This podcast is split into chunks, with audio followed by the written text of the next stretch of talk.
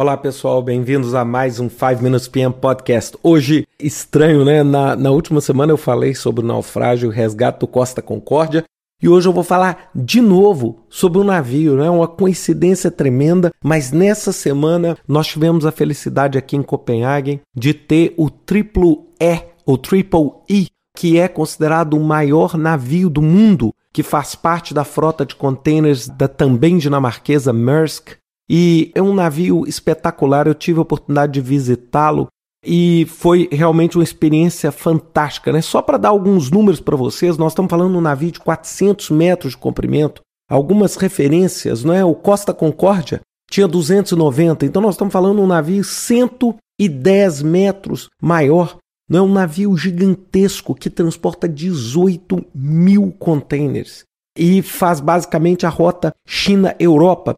E por que, que eu estou né, gravando esse podcast? Porque se a gente começa a entender o projeto, esse projeto me chamou a atenção por vários motivos. Primeiro, o que, que vem a ser o I? Não é o triplo I. O que, que é isso? Economia de escala, eficiência energética e desempenho ambiental. Então, a primeira coisa que eu pude observar é o seguinte: esse não é um navio qualquer. Ele é um navio onde você tem o fator de sustentabilidade como base do próprio DNA do navio. Onde você consegue atrelar, porque a gente fala demais de sustentabilidade, e eu já tive a oportunidade de falar em outros podcasts, mas é que você vê explicitamente isso. Então, o que, é? É um navio gigante, exatamente para promover economia em escala. É um navio que tem um posicionamento do motor diferente, um posicionamento mais atrás. Tem dois motores, onde você tem uma rotação menor das turbinas, o que gera uma velocidade menor, mas com o aumento na carga, você tem uma economia em escala violenta. Além disso, você tem um navio com uma preocupação ambiental gigantesca. 37% menos emissão do que um navio convencional. E isso assim me chamou muita atenção, porque sem dúvida nenhuma hoje se fala demais, né? O próprio PMI tem as comunidades virtuais de sustentabilidade. Fala-se demais mas se vê de menos a sustentabilidade como parte do DNA de um projeto. Então nós estamos falando de uma atividade absolutamente mercantil, que é o quê? Que é o transporte de produtos manufaturados na maioria das vezes entre a China e a Europa, mas nós estamos falando isso com uma característica e um DNA de sustentabilidade. Só para vocês terem uma ideia, são 50% menos emissão de CO2 por tonelada por quilômetro.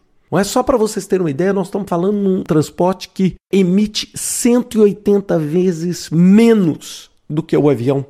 Nós estamos falando também que você, para ser sustentável, não precisa necessariamente aumentar o preço, cobrar mais caro, né? Nós estamos falando que o transporte por esse navio vai ser 30% mais barato.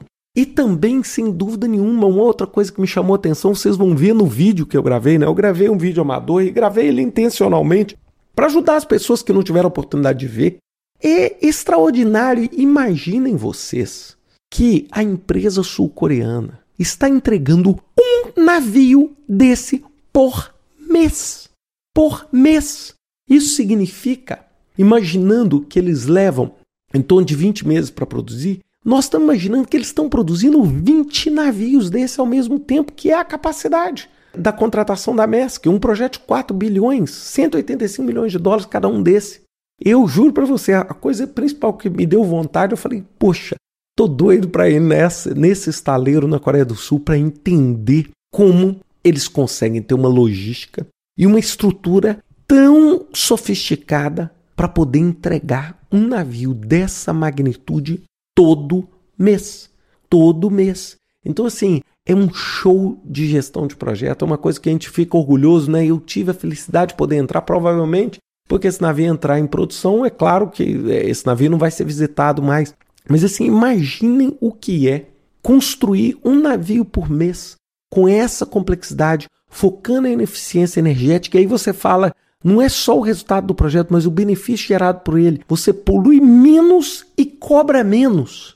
Não é? Então, assim, você consegue uma solução perfeita. Então, é uma coisa que eu tenho muito orgulho de ter participado e eu quero compartilhar isso com vocês. Vocês podem ver as fotos no meu álbum no Flickr e também esse pequeno vídeo que eu fiz no YouTube. E é claro, Se vocês entrarem no site worldlargestship.com, vocês podem ver milhões de vídeos aí, sem dúvida nenhuma, profissionalmente desenvolvidos, mas vale a pena pensar nisso como gestor de projetos, um bom exemplo a ser seguido. Um grande abraço para vocês, até semana que vem com mais um 5 Minutes PM Podcast.